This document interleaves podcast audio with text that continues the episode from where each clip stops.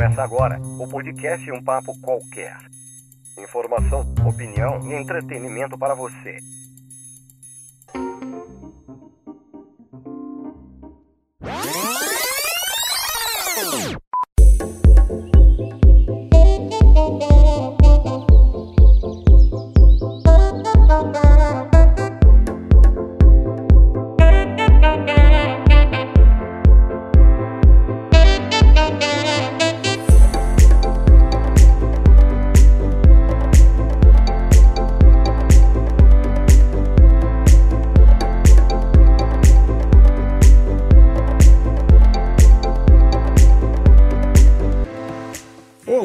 Você está? Sobe o som e prepara seu fone porque está começando um papo qualquer, o podcast do site Um Blog Qualquer. Eu sou Ricardo Marques, editor-chefe do site UBQ, e é um prazer ter você aqui.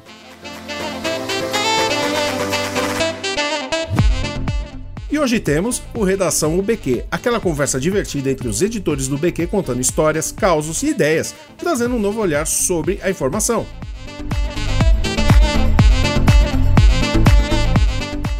Um Papo Qualquer é um podcast com informação, opinião e entretenimento. Um pequeno espaço na podosfera para livre manifestação e diálogo. E desde 2017 é a voz do UBQ aqui na podosfera.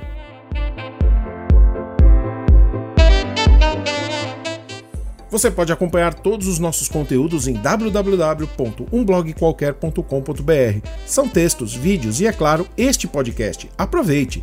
Para ouvir nosso podcast é muito fácil você pode usar qualquer aplicativo agregador de feeds, basta pesquisar por Um Papo Qualquer. Também estamos no Spotify, iTunes, Podbean, Google Podcasts e muitos outros. Você também tem a opção de ouvir diretamente do site do BQ, basta usar o endereço do feed que está disponível por lá.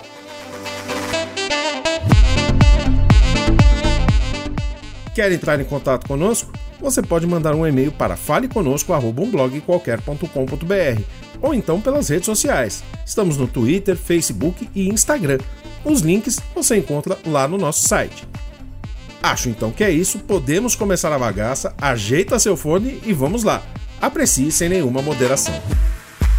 Você está ouvindo um papo qualquer, o podcast do site, um blog qualquer. Ouça, compartilhe e divirta-se.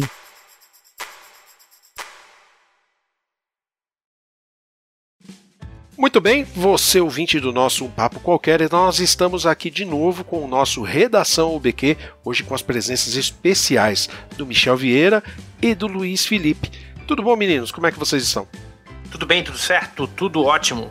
Tudo sob controle, bom tudo. Bom dia, boa tarde, boa noite, sei lá que hora vocês estão ouvindo. Gostei da, da sinceridade do Michel, tudo sob controle. Não necessariamente bom, não necessariamente ruim, mas sob controle. Gostei de ver. Nós vamos falar aí hoje sobre uma data muito interessante porque ela é reconhecida aqui no Brasil como um feriadão, pelo menos pela maioria da massa, né? O pessoal afegão médio observa aí o feriado de finados como mais uma oportunidade de enforcar aí um final de semana e se divertir. Se bem que desta vez o finados vai cair aí num sábado, não vai ajudar muita gente, mas eu acho interessante a gente comentar sobre o ponto de vista da diversão, o feriado com diversão, quando a data, na verdade, era uma data fúnebre, né? Porque afinal de contas, dia de finados é o dia dos mortos. Vamos começar aí com um viés mais histórico, uma opinião bem embasada do nosso historiador, professor e advogado Luiz Felipe. Tudo bom, meu caro? Você vai falar o que sobre a data de finados? Bom, primeiramente quero falar que feriado quando cai no sábado ou no domingo é muito triste, né? Eu acho que é pior que o Dia dos Mortos. É, pior que o Dia dos Mortos, eu acho, né? Quando cai no, dia, no fim de semana. Não é feriado, né? Mas, bom, historicamente falando, o Dia dos Mortos, ele é uma questão é, religiosa cristã, né? Então os países de origem cristã, principalmente católicos, usam dia 2 de novembro. Lembrando que dia 2 de novembro é em virtude de que é um dia após o dia 1 de novembro, que é a festa de Todos os Santos, né? Que é uma celebração católica que faz referência a Todos os Santos, né? O dia de Todos os Santos. E o dia 2 seria o dia dos mortos. E cada país tem uma característica bem diferente, né? No Brasil, por exemplo, é bem comum você visitar os túmulos e, e locais de falecimento das pessoas que você teve convívio e tudo mais, né? Enquanto que outros países, tipo no México, por exemplo, que é bem famosa uh, o Dia dos Mortos com aquela celebração toda, muita festa. São concepções diferentes da morte, né? Que é, é bem interessante esse viés aí. E você, Michel, diz uma coisa aqui para nós, cara. Como é que é feriado, assim? E depois você fala especificamente do dia de finados pro cara do, pro, da medicina, o cara do plantão, o cara que tem que lidar com eventualmente nascimentos, com óbitos. Como é que funciona essa, essa rotina no dia de finados para os médicos? Ou então a sua visão enquanto rapaz que quer um feriado para descansar? Os feriados, eles são pro plantão, eles são meio inócuos. Talvez o feriado do Natal seja um pouco mais delicado. E o todo o carnaval, por razões óbvias. Os outros não, nem tanto. Não, não, acontece muita coisa diferente só porque é feriado de tal coisa. O plantão corre normal, aquela chatice de sempre, aquela coisa suicidante que é estar de plantão, mas que a gente precisa. Eu, inclusive, estarei no dia 2. Olha só. O Luiz falou do México. Ah. Meu filho mais velho, ele, ele se interessou por um tempo pela morte. Coisa de crianças mesmo. E nós fomos ver, ele fez um trabalho para a escola sobre esse negócio do México. E a gente acabou pesquisando alguma coisa. Eu não sei se o Luiz disse isso, ou quis dizer, mas no México eles acham que é o contrário, no feriado. Ah, eles acham que as almas é que vêm nos visitar nesse dia. E eles fazem uma festa para este dia solene em que eles recebem esta visita. Daí a bagunça toda que acontece, de certa maneira até a alegria, porque eles acham realmente que estão juntos com aqueles que foram, que especialmente neste dia ele vem, eles vêm nos visitar. Tem até aquele filme, né? Aquela animação da Pixar, né? O Viva, a Vida é uma Festa, né? Que justamente é ambientado foi, foi, nessa, nessa época, né? Mas é, é, curioso, né? Nós temos aí no dia 31 de outubro o Halloween, que não é nenhuma festa tradicional brasileira, né? Ela se tornou mais tradicional por imposição aí da, da cultura que nós estamos importando lá de fora do que pelos nossos valores folclóricos ou valores religiosos. Aí nós temos na, na sequência o Dia de Todos os Santos, que também é um feriado religioso, não é, aliás, nem é feriado, né? É um dia santificado aí para todo mundo, né? Porque todo dia é dia de um santo diferente, né? Inclusive na tradição católica tinha até aí uma uma tendência da pessoa ser batizada com o nome do santo do dia, né? E muita, muita gente aí foi, recebeu seu nome assim. A minha mãe, ela tem isso. A minha, o nome da minha mãe é Líbia em homenagem a Santa Líbia, que eu nem sabia que existia, mas segundo a minha avó, ela é Líbia por causa disso. Tá. No caso, Michel deveria ser de São Miguel, então, né? Mas. É 29 de setembro, dia de São Miguel, é o dia dos arcanjos. Miguel, e Michel Gabriel, é uma. Michel, é uma, uma adaptação, né? É. De Miguel. Ou não? Exato. Exatamente, é uma variante francesa, né? Só que o seu não é Michael, né? É Michel, né? Michel é Michael, né? Que seria a pronúncia saxã do, do escrita saxã do nome. E na raiz tem o Mihael, ou Mihail do, do, do hebraico, sei lá, uh, que coisa. Do hebreu, é. É, mas é Michel mesmo, como se fala, como se pronuncia. Meu, meu pai e meu avô são Miguel. Eu seria Miguel Neto. Aí minha mãe tucanou o Miguel. Botou. E virou esse nome aí. Tacou o Michel. Tá certo. E você tacou o Michel Júnior, né? Tem o Michel Filho e tem o João Miguel que é o mais velho. Então, assim, certo. tá na dinastia. Mas o, o, o João Miguel não leva o Júnior, né? Porque é João Miguel, né? Não, não. não. Tá, Michelzinho leva. Michel leva filho. É Michel filho? Ah, é. legal. Aliás, essa história de nome também é interessante. É uma coisa que a gente podia falar, né? Cada um aí tem, tem uma história diferente. Eu gosto da história que o Michel me contou por ocasião do nascimento da minha segunda filha, quando a gente tava na dúvida em que nome escolher, né? Eu até vou pedir pro Michel contar essa história do pique. Pode ser, Michel? é verdade. É, essa história é boa, cara. Não, o, o meus, meus dois primeiros filhos têm nomes compostos, né?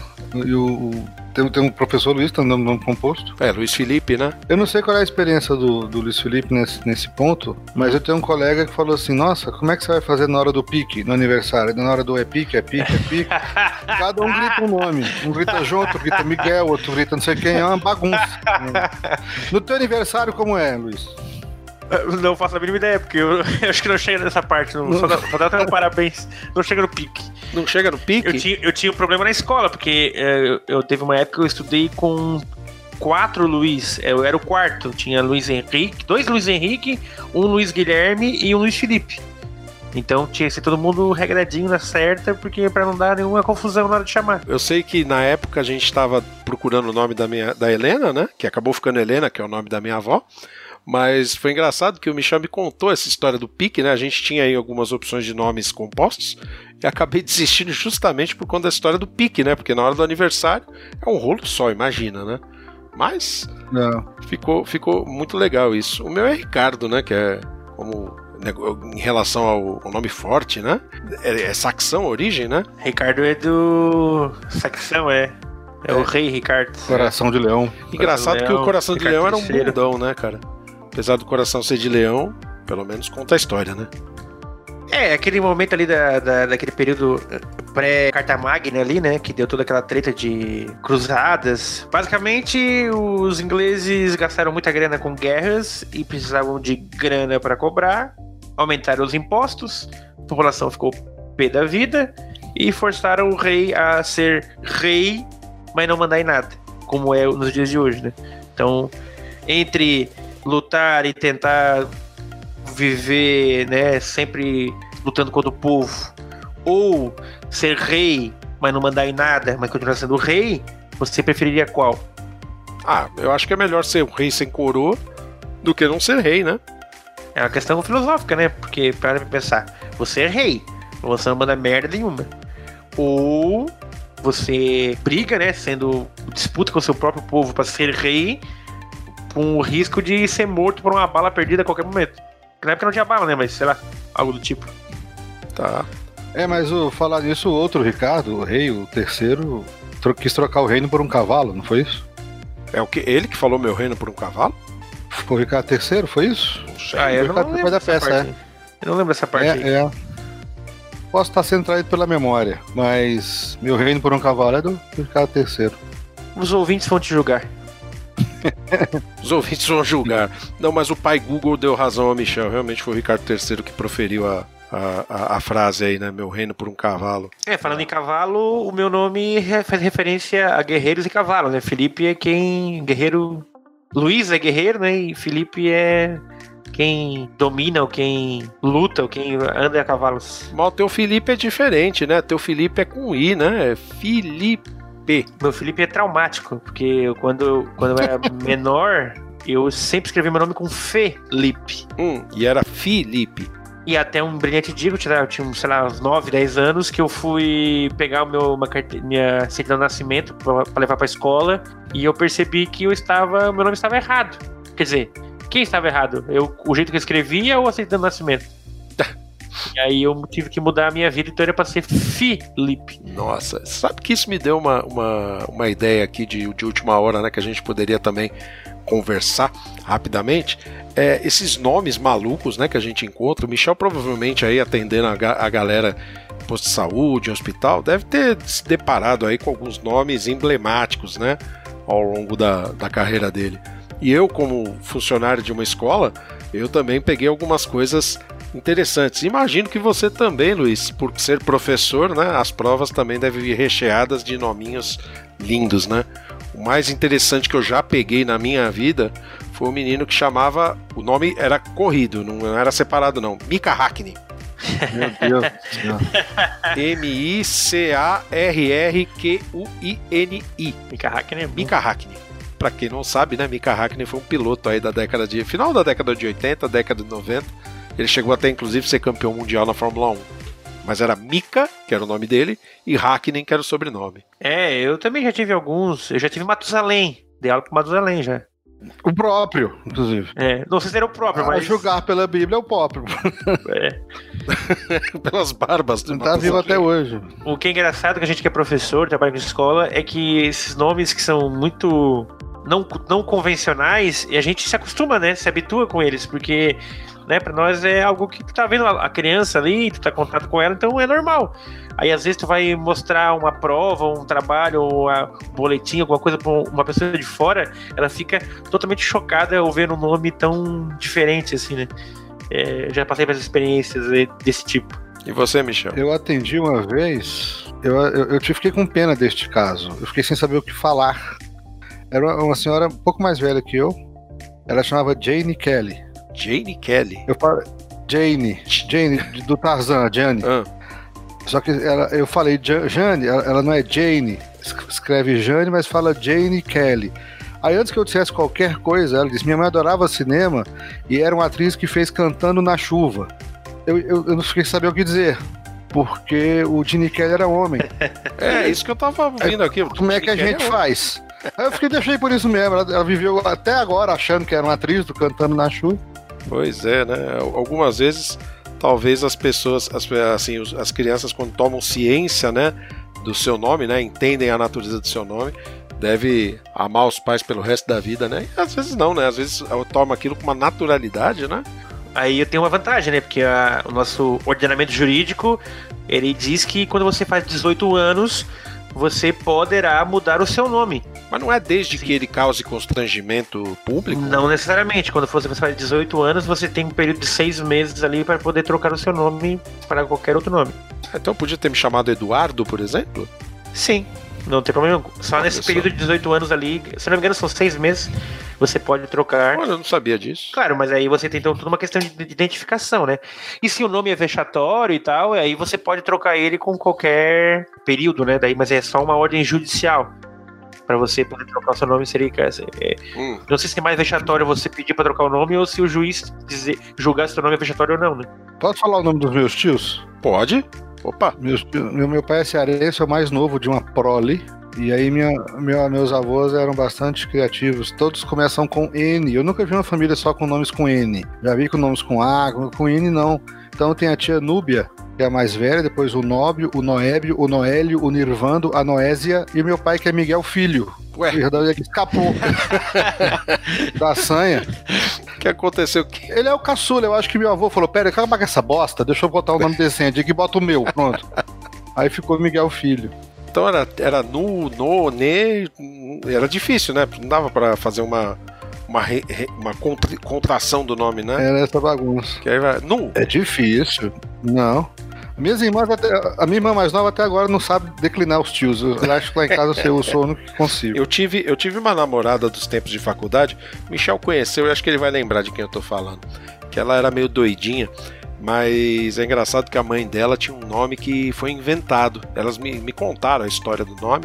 Naquele momento, segundo a história que me contaram, assim, ele, o pai dela e o avô sentaram na porta da, da maternidade, pô, nasceu, e agora? Que nome vai colocar? E eles não sabiam que nome colocar, né? E aí eles começaram a fazer barulhos com a boca até chegar no nome. E aí. Meu Deus do céu. Pois é. E aí a mulher ganhou o nome de batismo de Zeuli. Zeuli. E aí tem, é, tem gente que chamava de Zeli, Ezeuli, Ezeli, Sueli. Começa com eu, com e, começa com eu com Z. Z. Zeuli. Zeuli. Pode ser a pronúncia alemã, Zoili. Fica bonito. Eu tive uma amiga da, da, escola que também tinha uma, uma situação parecida.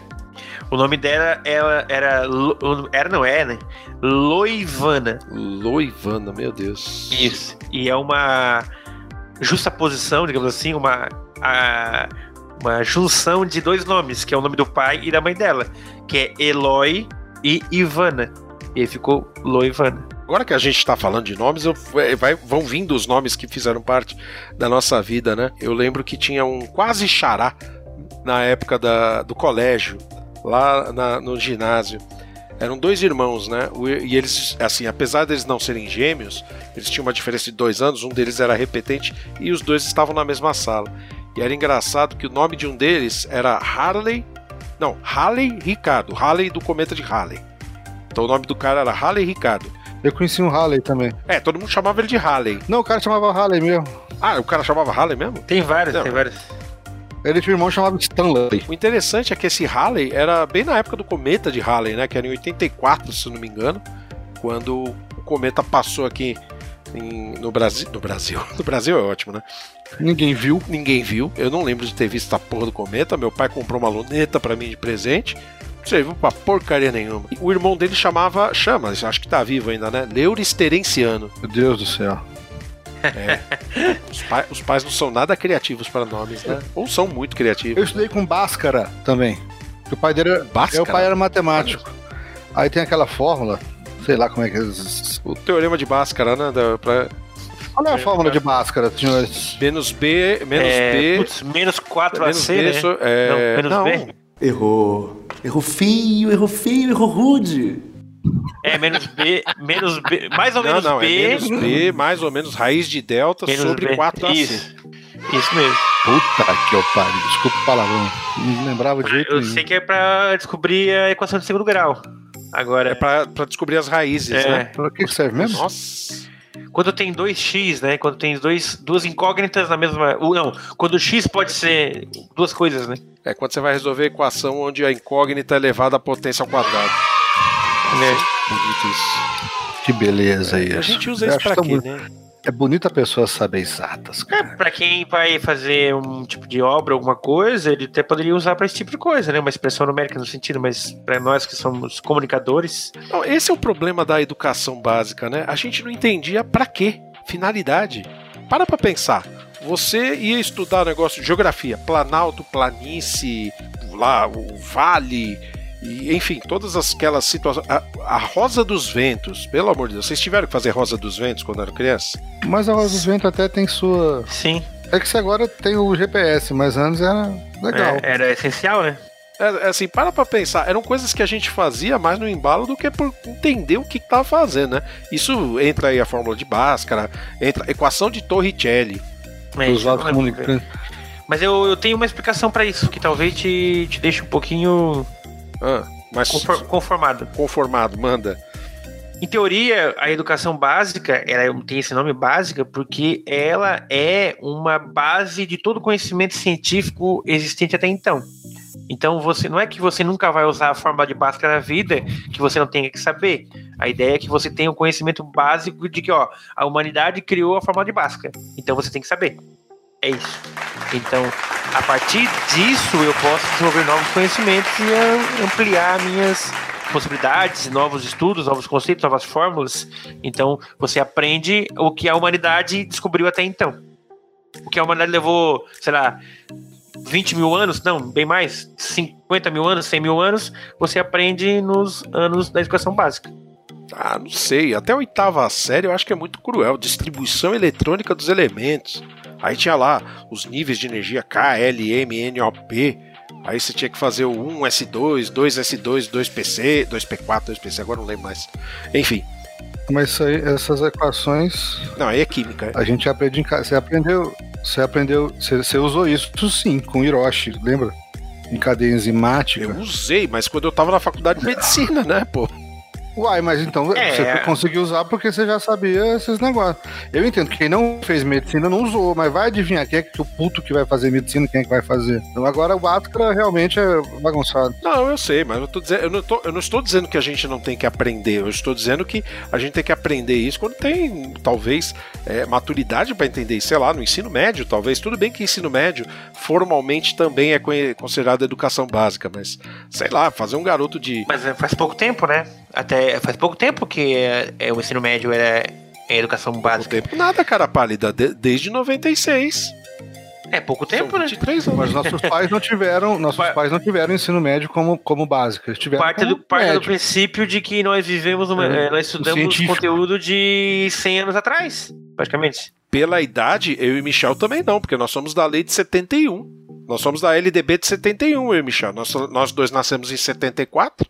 Ou tô errado? Nós somos do tempo do colegial e do ginasial. Historicamente é muito pouco tempo. A ideia é que realmente o ensino médio agora é um complemento. Não, história 20 anos é um, é um, caga, é um peido, É. eu sei disso, mas é, se você pega, 20 anos é uma geração. Gen- 20 anos é você, você cresce uma, uma pessoa para que ela possa se reproduzir. Não, mas ó, deixa eu dizer uma coisa. O, o- vocês estão falando por que, que os alunos têm que saber. A, julgar pela nossa, pelo nosso ranqueamento no PISA, a gente pode ficar muito tranquilo, porque eles não sabem. Tem isso, né? Eu não sei, eu acho que, acho que talvez na, na educação básica, pelo menos até os 12, 13 anos, tinha que focar mais em interpretação de texto, o cara saber ler e entender a bendita um texto, porque não adianta nada. Em história. História, conhecer a história da, da sua nação, a história do- da, da humanidade. É. essa é uma briga que eu, que eu fiz, eu ainda estou fazendo, né? Porque nós estamos agora, por exemplo, fazendo a questão da, dos conteúdos e de toda a discussão da proposta curricular do nosso município, por exemplo. E eu estou participando e tal. E, mas nós estamos agora preocupados com a questão da base nacional comum curricular, que é a BNCC. Então, esse é o problema. Você, você vai poder discutir a, a, o currículo da sua cidade, mas sempre baseando na base nacional curricular. E aí você fica fechado, né? Não, e outra coisa, é, a, por exemplo, a minha concepção de conteúdo correto é, é, como tu falou, claro, uma criança do nono ano vai aprender sobre química, ou como, por exemplo, uma criança do sétimo ano aprende sobre república no Brasil, por exemplo, né? Então é, é, muito complexo. Em teoria, é, é, poderíamos alongar mais os conteúdos. Porque em história, por exemplo, você aprende do sexto ao nono toda a história. Toda a história. Desde a história pré-história até a idade contemporânea. Tudo. E no, no médio, você aprende de novo. Você começa primeiro, segundo, terceiro ano Sim, aprendendo as né? mesmas né? coisas, né? Poderia alongar mais, né? Você começar lá no primeiro ano, coisas mais genéricas, como termos agricultura, é, comércio, e aí você vai ampliando assim, o teu, teu estudo à medida que você vai evoluindo. Só que a base não. Ela só repetiu o que já acontecia anteriormente, baseado em alguém que achou que isso é legal. Engraçado que no meu tempo de, de colégio, o Michel vai lembrar disso, porque é do tempo dele também, nós tínhamos uma disciplina na oitava série chamada Organização Social e Política do Brasil, vulgo OSPB. Eu vou voltar com isso aí, tá ok? Vai voltar todo esse tipo de coisa. Pior que é bem por aí mesmo, né? E na sexta série eu tive uma disciplina chamada Educação Moral e Cívica. É isso aí, é por isso que essas crianças estão assim nesse dia de hoje, né? Ó. Só querem saber de kit gay, não sei o quê, tem que voltar essas coisas. E no colegial tinha o EPB, o Estudo de Problemas Brasileiros. É verdade, tinha EPB. As professoras eram as fofas disso tudo aí. E tem gente que acha que religião, ensino religioso, é, que, era, que é desnecessário no ensino fundamental, né? Mas isso é. aí mesmo, pelo amor de Deus. então, o ensino religioso, desde que se ele fosse multifacetado, se ele fosse uma coisa mais ecumênica e menos é, religiosa, né? Porque afinal de contas, eu quando fiz ensino religioso no primeiro colegial, eu tive a primeira, a primeira comunhão, não, eu tive a, a crisma. Quando eu fiz ensino religioso na quarta série, eu tive a primeira comunhão.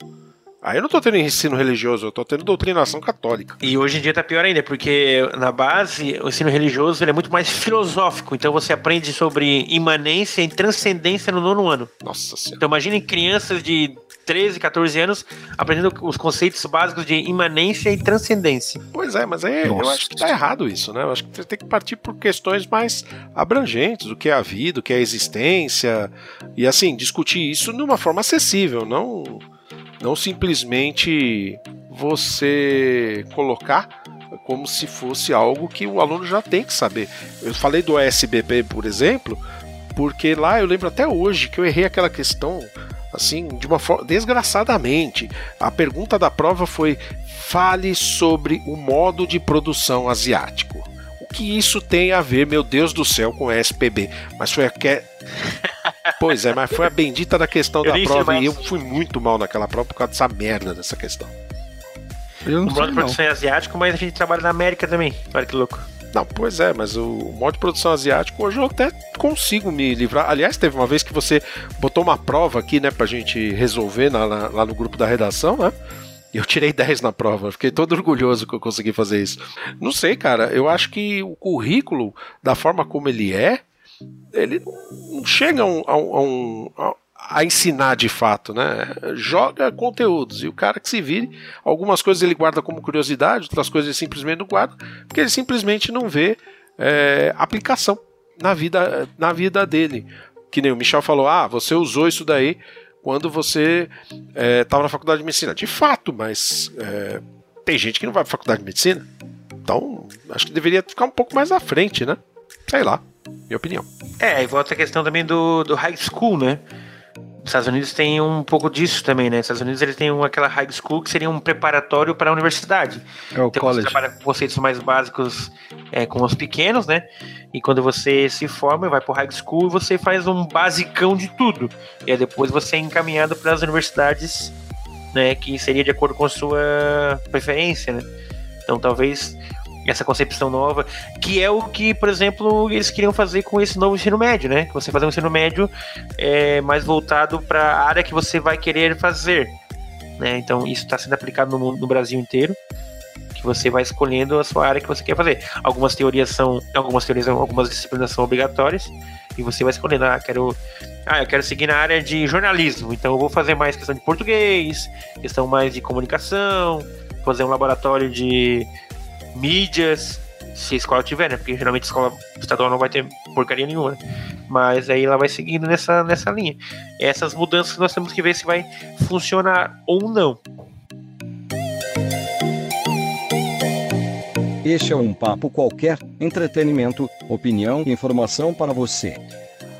Fala rapaziada, beleza? Aqui é o PH e eu vou falar um pouquinho sobre como eu vejo uma data meio não estranha, mas não muito celebrada aqui no Brasil que é o Dia de Finados. Aqui no Brasil, a galera costuma aproveitar o feriado do Dia de Finados para fazer muito menos visitar os parentes já que já partiram, né? Pelo menos na minha família e em famílias conhecidas, não é muito comum que isso aconteça. Né? Eu moro perto de um cemitério e quando eu passo em frente a ele, eu vejo que tem bastante movimentação da galera vendendo é, flores, enfim, né, para deixar nos túmulos, mas mesmo assim eu não vejo uma grande movimentação de pessoas no cemitério. Então me parece que é um feriado onde a galera utiliza para descansar, para curtir, mas não para fazer uh, o que o feriado se propõe. Diferente né, do, do feriado que é similar, que acontece no México, né, conhecido como Dia dos Mortos, né, uh, onde a galera realmente visita o túmulo dos, dos parentes, dos conhecidos aí que já se foram, mas de uma forma festeira, né? Então a galera é, pinta a cara, faz maquiagem de caveira e tudo mais, e eles acabam curtindo o feriado, mas curtindo o feriado com o seu propósito. Eu fico só imaginando se isso fosse acontecer aqui no Brasil, né? Galera sair fantasiada e sair curtindo e fazendo festa no, no cemitério. Talvez algumas religiões iam dar piruleta aí, né? Mas enfim, fica a dica aí. Se alguém quiser se fantasiar e sair correndo no cemitério soltando rojão e comemorando aí, me avisa que eu quero pelo menos filmar essa parada para ver até onde vai, beleza? Aquele abraço e é nóis. Bom, eu sei que a nossa conversa era sobre feriado de finados, a gente falou dos feriados, aí a gente entrou nos santos, aí entrou nos nomes, aí entrou na educação, mas a gente tem que terminar essa história do dia de finados, né? Vamos voltar para lá pro dia de finados. Uma coisa interessante, né, que para poder a gente conversar aqui, eu fui dar uma pesquisada no pai dos burros atual que se chama, atende pelo nome de Wikipedia, né? E lá o dia de finados, né, tem outras denominações, né? Além de Dia dos Mortos em alguns lugares, né? Ele também pode ser chamado Dia dos Fiéis Defuntos. Alguém tem ideia de por que, que o defunto é fiel ou infiel? Talvez por só serem dignos de lembrança os, os cristãos. praticantes de religiões, né, os fiéis. É. É. Os pagãos não mereceriam. Não mereceriam nem um enterro, quanto mais ser lembrado no dia de finados. É isso aí. Tá. Porque, não, é assim, né? É, é estranha essa história, né? Você tem lá o Dia das Bruxas, que é o Halloween, né? A propósito, o Halloween tem um significado, não tem? Ou eu tô falando bobagem? Sim, o Halloween, o significado dele é. Eu vou, vou pegar exatamente a, a, descrição aqui no, no Pai dos Burros também. Que é All Hallow. Hallow é sombra, em inglês. É, mas é, seria uma vigília de todos os santos.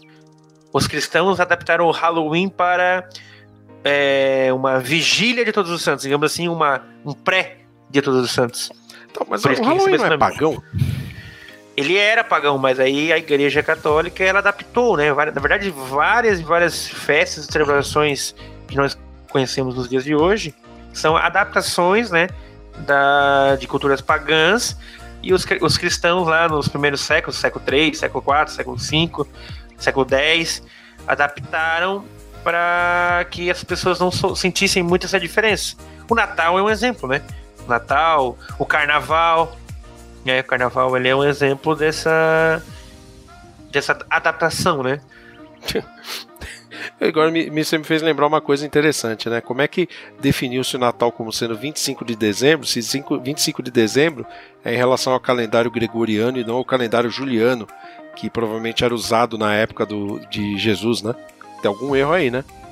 Foi na marra mesmo. Foi na marra, né? Vamos. É, dizem, eu, eu vou aumentar a curiosidade de vocês. Inclusive, era uma festa, né? Que seria a passagem ali do final, final do ano, ali, mudança de estações do ano e tudo mais. É, uma, uma, festa da colheita e ela foi adaptada, né? E o dia 1, que no caso hoje seria 2000, 2019, por causa que o ano 1 foi o ano que Jesus nasceu, né? Na verdade, quando foi feito o calendário, foi feito errado. Na verdade, Jesus nasceu uns quatro anos antes. Então, hoje não é o ano, hoje não é 2019. 2015 ainda. É pra frente. Não, 2023. É. é, 2023. Não, então é 2023, é isso? Ah, tá. Desculpa, que eu não sei fazer conta. Eu sou comunicador, não sou matemático. Então, o Bhaskara fez E você sabe porque a. Verdade. Você sabe por causa do carnaval também, não? O carnaval é carnevale, né? Do, da, o, o, carne é carnal mesmo, né? E o vale é verdade, né? Alguma coisa assim, né? E o, deixa, deixa eu saber antes uma coisa que eu aprendi na catequese, por que, que a sexta-feira santa é, a data é, é pra trás, não é, não é, professor? É, da. Você pega a sexta-feira santa e conta para trás as luas. É o primeiro domingo depois da lua cheia, contados depois. É a primeira, a sexta da paixão é a primeira sexta-feira depois da primeira lua cheia, depois do equinócio de primavera no hemisfério norte. É isso mesmo. Assim, assim que acontece. Eu decorei essa resposta uns, uns 30 anos. Nossa senhora. E aí você conta, você conta as luas para trás, e aí os pagãos fizeram isso. Você conta a lua para trás e na terça-feira, antes do começo da quaresma, que começa na quarta, eles paravam e faziam um dia de, de um refestelamento alimentício mais festivo, mais ou menos como é o, o primeiro dia antes do, dia antes do Ramadã. Ah, o brasileiro é que emendou o feriado, achou que era quatro dias de festa, na verdade era um só, era terça, e, como é o dia antes lá do coisa, para comer uns pães a mais, porque depois ia entrar no jejum da quaresma. A, a putaria veio por conta nossa. É, e aí acaba criando uma, uma, uma, um artefato interessante, né? Porque, teoricamente, sexta-feira da paixão é o dia do sofrimento pela morte de Jesus, né? Mas a sexta-feira da paixão nunca cai no mesmo dia do ano, né? Então Jesus, teoricamente, morreu todo ano um dia diferente. É, mas é só uma referência, né? Uma, então, uma... na Páscoa ele retornou. Mas é por causa do calendário lunar. Então, mas na Páscoa ele retornou e alguém explica? O calendário lunar. Mas é que a bem. Páscoa já existia antes. Não, a Páscoa, a alegação é que na Páscoa judaica era oferecido em sacrifício a Deus para purgar os pecados da família um cordeirinho. O que os cristãos fizeram, o que a, a alegoria foi que Deus ofereceu, ao invés do cordeiro, o próprio filho para purgar os pecados da humanidade. Esse é o sentido da Páscoa católica. E depois ele, remite, ele se remite disso mesmo e acaba ressurrei, ressurreiçando é, no, no, no, dias depois. Tá, que é, que é o domingo de Páscoa, propriamente. E pra gente é o domingo de Páscoa, o, que tem um sentido diferentinho de passagem, o mesmo sentido dos judeus, mas adaptado para nós. É, porque o judeu é uma celebração do dia da, da colheita, né? No, passado, os, os, pagãos e outras religiões comemoram muito a questão das colheitas, né? Então, uhum. a Páscoa já existia antes de Jesus. Sim. Os cristãos adaptaram ela, como adaptaram com várias outras celebrações.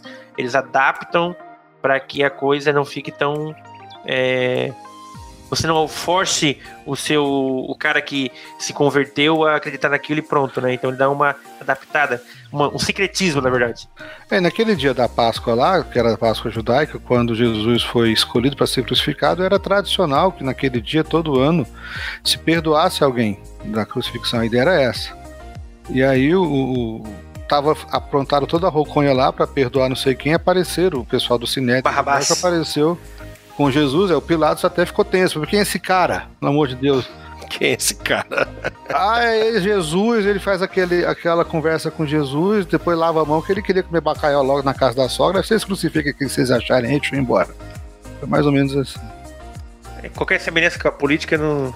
Mera coincidência. É, até hoje. Não é só rematando aqui, cara, em relação ao feriado de finados, eu só queria, para encerrar minha parte, o, eu, aconteceu, está acontecendo agora aqui em Jundiaí algo muito parecido com o que aconteceu lá em Tuiutaba, quando eu morava em Minas. Eu moro perto de cemitério, sabe? Certo. fica uma desgraça. Nossa, é verdade, né? Que o pessoal leva flor, leva vela. Fica horrível. Encher o negócio. Enche. Eu não vou, mas eu conheço um monte de gente que vai. E lá em Minas também. é, tinha carro parado em frente de casa. Tradição, Porque- né? Tradição. Coisa estranha, né? Mas. Mas não é todo mundo, não é todo mundo que pratica, assim como não é todo mundo que vai, que, que entende o que é Corpus Christi, também não, assim vai indo. Mas o- Eu já vi em várias repartições, desculpa, é, é, quando vai emendar o dia 12 de outubro, fala, não abriremos em homenagem ao feriado do Dia das Crianças. Já vi isso 200 vezes. Incontáveis vezes já vi isso. Sério mesmo. E o feriado é da Nossa Senhora, que é a padroeira do Brasil, né? É, Mas, ô, Michel, só pra tua referência do teu pensamento aí também, uma coisa que me- também me chama atenção nisso é porque dia 2 é o dia de você limpar, né? Na verdade, você pode até limpar antes, mas você limpa o túmulo, né? Dá uma, é, uma Sim, sim, organizada e tal. Mas, tipo, você vai limpar o túmulo para que outras pessoas vivas passem lá e vejam, ah, aquele túmulo tá cuidado, então a família tá cuidando bem da pessoa morta. Então, tipo, tu faz uma obra para que as outras- outras pessoas vejam que estão vivas, não pro morto. É. Bom, só pra gente arrematar isso, porque enquanto vocês conversavam, eu tava procurando aqui no Pai dos Burros, e aí eu descobri que existe um cálculo para a Páscoa, né? E a coisa remonta aí o antiguidade, né? Você tem aí uma É tábua. porque a lua, né? A lua é mais fácil de tu fazer o cálculo porque ela sempre vai se repetir em ciclos de 28 28 dias, né? Então, no passado era mais fácil de ver e saber pela lua. Pois Então, é. acho que é essa e, a a- ideia. e aí tem uma pasta, uma, um cálculo usando algoritmos, existem programas que fazem isso, calculando aí é, a Páscoa. Existe até a distribuição estatística por um período completo de 5 milhões e 700 mil anos, né? Pra gente saber quando vai poder emendar o feriado. Olha só que maravilha, né? Como as Botar pessoas. a cabeça pra fora e olhar pra lua, ninguém quer, né? Mas faz parte.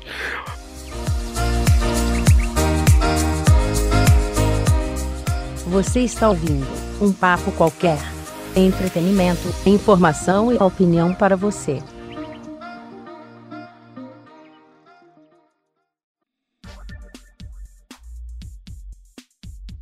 Bom, e com isso hoje a gente encerra esse redação UBQ. Michel falou: "Ah, vou encerrar minha participação", mas a gente aproveita para encerrar e nós vamos aí aproveitar o feriado de finados. Esse episódio vai ser publicado nessa época de feriados. Aí aproveite, se você tem o sentido religioso para o feriado, vá lá, celebre ou é, lamente né, os seus mortos e seja feliz, seja qual for sua religião, seja qual for sua crença.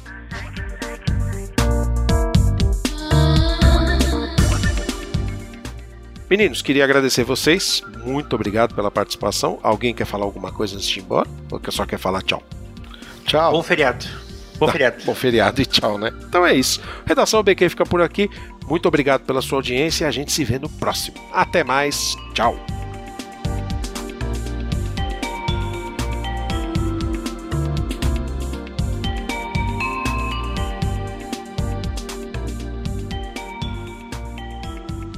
Qualquer é produzido pelo site Um Blog Qualquer. Editores Ricardo Marques, Michel Vieira, Luiz Felipe Pereira, Paulo Henrique Vitisa, Júnior Ferreira, Vinícius Nefla e Lucas Mendes. Edição e pós-produção por Ricardo Marques. Obrigado pela sua audiência.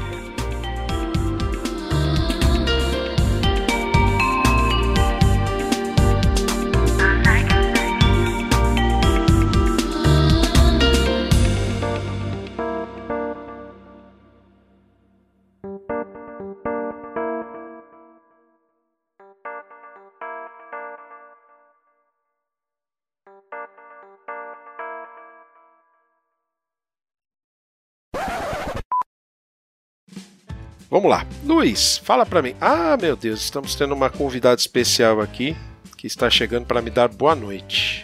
Oi, Mariana. Ah, dá beijo no pai. Pai, Você me tá acordada? Tá acordada, por incrível que pareça. Pelo amor de Deus. Oi. pode parar de gravar pra gente dormir? Tá? Deixa eu só terminar de gravar com o tio Michel e com o tio Luiz. Você tá Aí- acabando? Daqui a pouco, filha. Ah, Tá? Dá um beijinho no pai. mas você tá acabando? Daqui a pouquinho, amor. Tá acabando agora? Ó, o tio Michel tá, tá, tá, tá assim, impressionado que você tá acordado até agora. Eu nem vou falar pra, pra ele que você tava no tablet. Você tava no tablet, que eu sei. Bom, vai lá. Papai tem que terminar aqui, tá? Eu tô no tablet. É, tá bom. Vai, meu amor. Deus te abençoe. Eu tô no tablet. Eles ouviram já, meu amor. Tá? Depois a gente conversa, tá bom? Deus te abençoe. Sim, ela está acordada sim porque ela dormiu a tarde toda. E sim, eu tentei acordar ela e não, não consegui. É... Meu Deus, né? Filhos, né? Filhos, né? O que fazer sem eles, né? O que fazer com eles, melhor dizendo, né?